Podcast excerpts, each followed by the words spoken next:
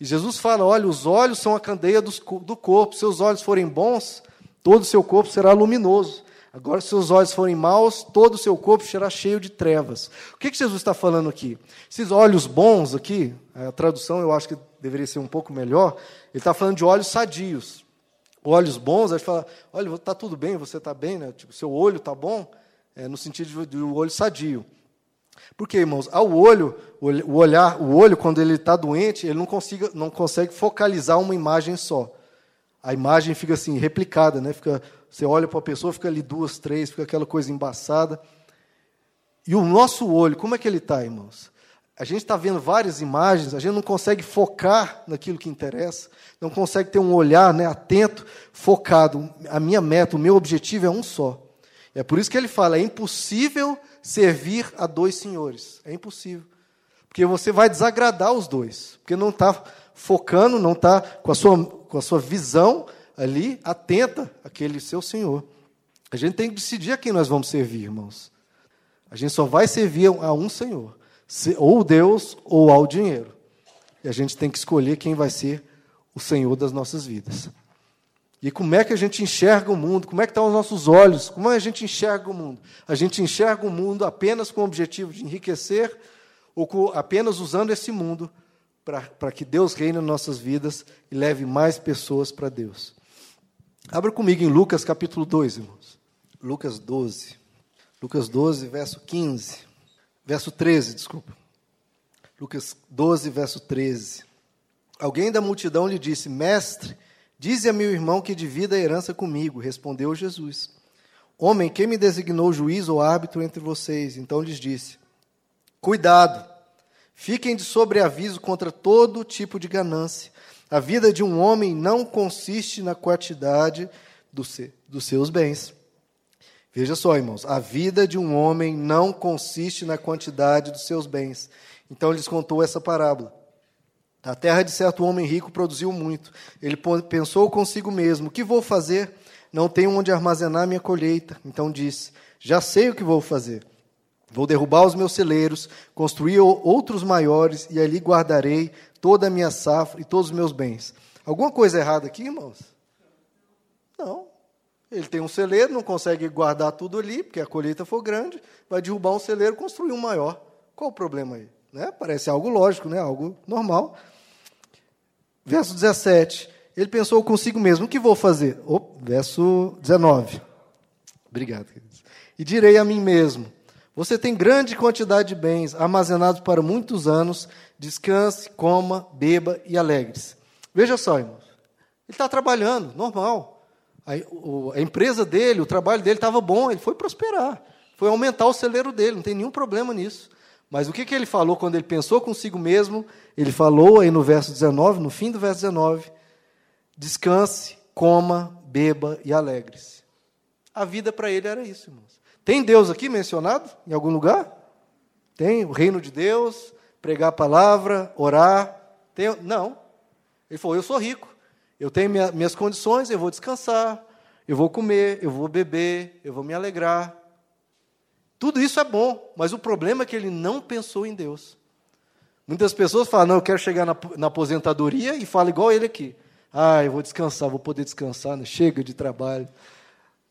Vou poder descansar, vou poder é, viajar, comer comidas diferentes, né? Vou poder ir, como é que é comer uma macarronada lá na Itália, é, vou poder me alegrar, tudo isso.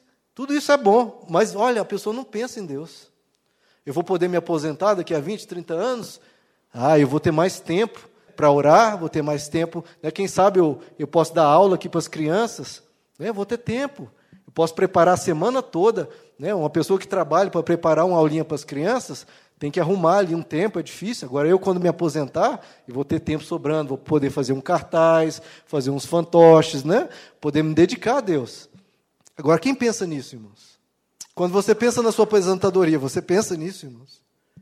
Esse homem aqui, semelhantemente, não pensou. Deus, ah, não sei, nem lembrou dele.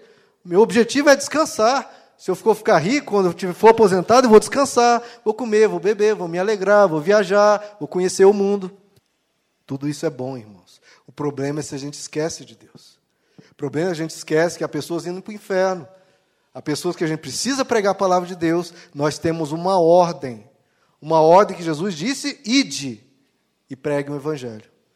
E fazei discípulos em meu nome, batizando-os no nome do Pai, do Filho e do Espírito Santo. Isso é uma ordem. É difícil? É, tipo, existe alguma interpretação? Qual parte da palavra ide vocês entenderam? É o mandamento mais curto, mais fácil de entender e mais desobedecido. Ide. Nós precisamos pregar a palavra de Deus, irmãos. Se você não tem interesse por isso, ah, eu não, não me preocupo com isso.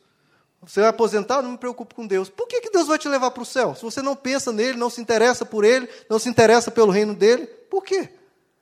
A gente tem que pensar nisso, irmãos. Jesus fala do servo inútil, fala das dez virgens, que cinco vão ficar para trás, tudo está falando da igreja. Há muitos que vêm na igreja e vão ficar para trás, irmãos, porque não têm interesse por Deus. Se pensam na aposentadoria, se pensam no futuro, não lembra de Deus. Nós precisamos mudar o nosso foco, irmãos. Verso 20. Contudo, Deus lhe disse: olha só, se esse é o, o seu pensamento também, Deus está te dizendo, para mim e para você, quem tem esse pensamento. Deus lhe disse: insensato. Em outras versões, louco. Louco, é louco mesmo. Insensato. Esta mesma noite a sua vida lhe será exigida.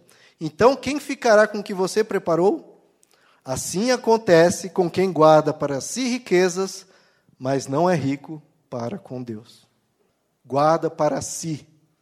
Muita gente está guardando dinheiro para si mesmo, guardando dinheiro para si mesmo, e não é rico para com Deus. Há pessoas aqui nessa igreja que são ricas, há pessoas nessa igreja que têm uma vida, um padrão normal, classe média, tranquilo. Há pessoas mais simples, Agora minha pergunta é: quem aqui é rico para com Deus?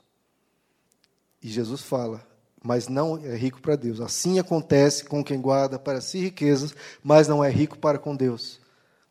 Quem que busca isso, irmãos? Buscar eu quero ser rico para Deus. Eu quero ser rico para Deus. Nós precisamos ter isso como meta de vida, é isso que Deus quer. Por isso que Jesus fala: não acumuleis riquezas na terra, onde a traça corrói, onde a ferrugem destrói, onde o ladrão rouba, mas acumulem tesouros nos céus. Jesus quer que você seja rico? Sim, rico para com Deus. É isso que Jesus quer que você seja rico. E aí, aqui nessa igreja, é isso que a gente tenta fazer, pregando a palavra para que você se torne rico para com Deus. Às vezes há pregações, eu confesso isso para vocês, talvez haja pregações aí fora de igrejas te ensinando estratégias, te ensinando métodos que talvez te levem a ficar mais ricos na terra do que nós aqui. Porque a gente não tem esse foco. A gente não tem essa preocupação de ensinar métodos. Claro que às vezes a gente prega sobre prosperidade, ensina tudo isso. Mas aqui não é a melhor igreja para isso. Há igrejas melhores para te ensinar isso. Muitas vezes da forma errada. Mas aqui a gente tem essa preocupação, irmão, que você se torne rico para com Deus.